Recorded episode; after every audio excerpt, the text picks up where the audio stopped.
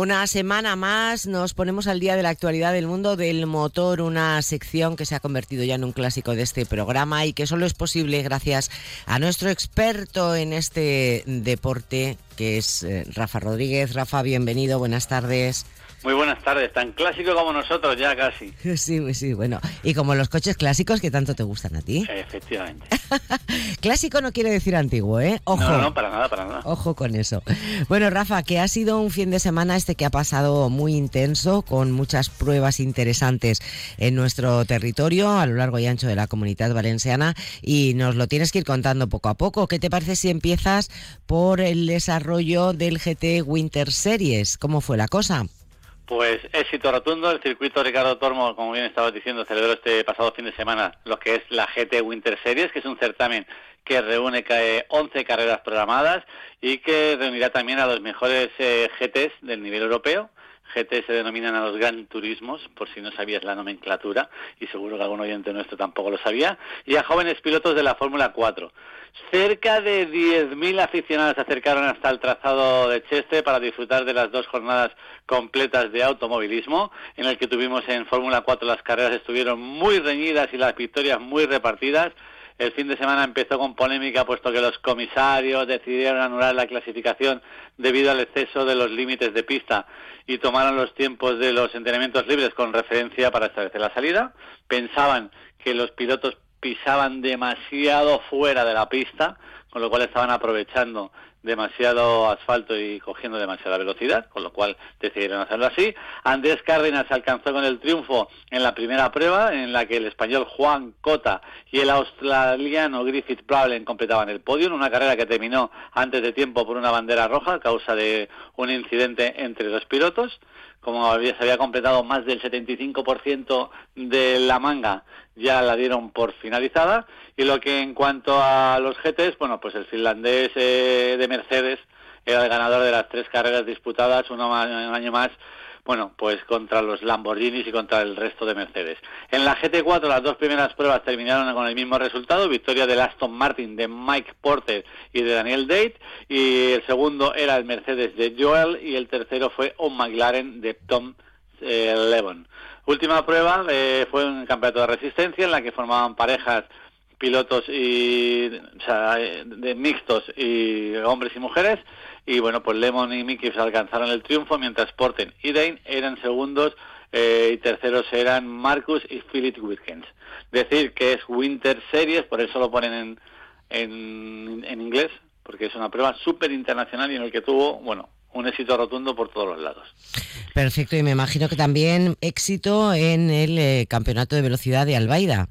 El circuito de Albaida no defrauda, acogió nuevamente el pasado domingo la primera prueba del campeonato de Con sus épicos bocadillos con sus épicos bocadillos. Segurísimo que cuando vayamos por allí nos van a invitar, porque tanto decirlo, sí, sí, no, seguro que habrá ido mucha yo creo que es lo menos, que vamos. que dicen en la radio que están muy buenos. Pues la verdad es que sí, además que te llenan de energía para disfrutar por completo de este su estupendo circuito mil pistas, tanto de asfalto como de tierra. En este caso, como bien decíamos, la primera prueba del campeonato de mini velocidad de Comunidad Valenciana, con una buena inscripción y una concurrida asistencia de pilotos. El Motoclub Ciudad de Albaida fue el encargado nuevamente de llevar a cabo la carrera. en los cronos de minimoto, Iván Pérez fue el más rápido, seguido de Lipan Lu y de Omar Alviña. En la primera manga hubo el mismo resultado que en los entrenamientos, pero no así en la segunda, que Omar se colocó segundo y Lu tercero. Con esto el podium, bueno, subieron Iván, Omar y Lupan.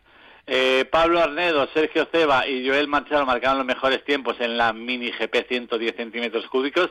Los tres fueron los protagonistas de las dos bandas las dos mangas, perdón, y eh, ganó Moracho, segundo fue Arnedo, eh, y eh, bueno, pues ocuparon los, los, los, cajones de honor. El resto de categorías en el GP 80, Miguel Rodríguez, Rafael Díez y Alex Avellana, y en la categoría 80 Pro se llevaba la, la carrera Juan Rivera, seguido del catalán Pérez y tercero Master Pablos. Felicidades a todos ellos, gran afluencia de público, muy buen tiempo y sobre todo eso, nuestros pequeños grandes campeones haciendo una gran cantera. Muy bien. Y vamos a hablar ahora del Cross Country Elche. Además, Campeonato de España de Cross Country que se celebraba el pasado domingo en Elche, además Campeonato de la Comunidad Valenciana, todo en un mismo fin de semana. Nuevamente el Motoclub GMX Enduro Ilicitano fue el encargado de llevar a cabo la carrera que tuvo como centro neurálgico los alrededores de la organización Bonavista. Los pilotos inscritos se enfrentaron a una carrera con un terreno seco que les hizo dar el 100%, mucho polvo, mucha piedra suelta.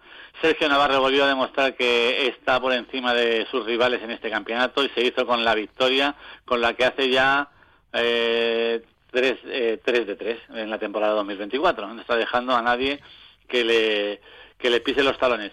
Eh, Sergio ganó con solvencia siendo además el único en completar las 10 vueltas del recorrido, que fue porque eso decimos que era muy duro, y bueno, decir que la próxima prueba del Campeonato de España de, Cross Country se marchará a Ciudad Real, que también nuestros pilotos eh, se desplazarán para hacer lo propio y dejar buenos resultados. Muy bien. Y terminamos esta, esta sección de resúmenes hablando del trial clásica La Nucía. Seguimos con motociclismo. La Copa de España de Trial Clásico que dio comienzo en la Lucía, en Alicante, como bien decimos, todo el mundo lo conoce, eh, estos pasados sábados y domingos. Las magníficas instalaciones de la ciudad deportiva Camilo Cano hicieron las veces de paddock. Y bueno, decir que había 90 pilotos participantes en esta prueba. Un éxito para el campeonato, en este caso Copa de España de Trial de Clásicas. Eh, como es habitual, la carrera fue de dos días, siendo ambos independientemente de puntuación, así que Fernando Cabré se hizo con la victoria del sábado en clásicos eh, y Samuel Soler dejando a Joaquín Lara y a Santiago Prat segundo y tercero. Eh, también había las categorías de pre-75, motos de antes del año 75, motos entre el 75 y el 80 y luego la categoría Open, que era la categoría trialeros. Decir que la Copa de España de Clásicas se desplazará el día 2 y 3 de marzo a Sigüenza en Guadalajara y sobre todo lo que decíamos al principio, estas joyas del trial, estas clásicas que no viejas, están haciendo el deleite del público y del piloto y sobre todo de los organizadores que cada vez quieren organizar más pruebas. Muy bien.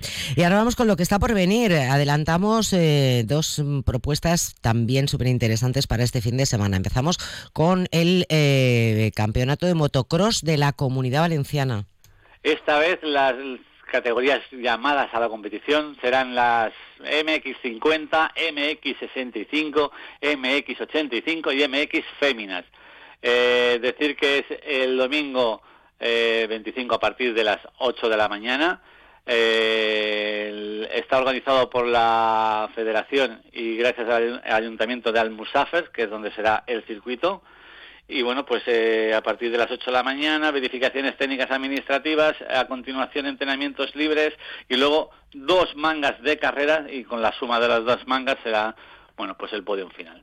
Felicidades nuevamente a la organización, al motoclub, porque está consiguiendo que todas las empresas del pueblo estén apoyándoles, que esto hace que las pruebas se puedan organizar con más calidad y sobre todo que sea una gran cantera, porque como decimos es las categorías inferiores. Perfecto. Y terminamos para que nos hables eh, de mini velocidad. En este caso, mini velocidad La Fortuna. Mini velocidad, mini motar, que no nos olvidemos de los mini motar que estamos encantados también con esta especialidad. En este caso es La Fortuna, está en Murcia, se desplaza el, la comunidad el campeonato de la comunidad valenciana, como ya hemos dicho en otras ocasiones, para unir fuerzas entre federaciones y organizadores para poder tener más pruebas dentro del calendario. En este caso, lo que estábamos diciendo, nos desplazamos hasta Murcia. Las categorías, eh, bueno, es campeonato de la comunidad valenciana y también será campeonato de la comunidad de, de Murcia. Eh, mini velocidad y mini motor. Están todas las categorías llamadas a competición, desde los mini motors de 65 centímetros cúbicos hasta las pro series, que son auténticas eh, mini motos atómicas en el que hacen el deleite de todos los aficionados y de los pilotos. El circuito es en el circuito de la Fortuna, como bien decimos, en la población de la Fortuna en Murcia, el fin de semana, durante todo el fin de semana, entrenamientos libres, eh, carreras y sobre todo haciendo muy buena cantera, como estamos diciendo, durante todo el programa, que estamos muy contentos para ello. Bueno, pues intensita ¿eh? la, cómo se está poniendo ahora mismo la competición y todas las propuestas en torno a motociclismo y automovilismo. Gracias que te tenemos a ti, Rafa, que nos lo cuentas todo en 10 minutos y te esperamos eh, la próxima semana, el próximo miércoles, con más noticias, con más actualidad del deporte del motor. Que tengas un estupendo fin de semana y bueno, y semana completa. Hasta el próximo miércoles. Hasta la semana que viene. Un abrazo a todos.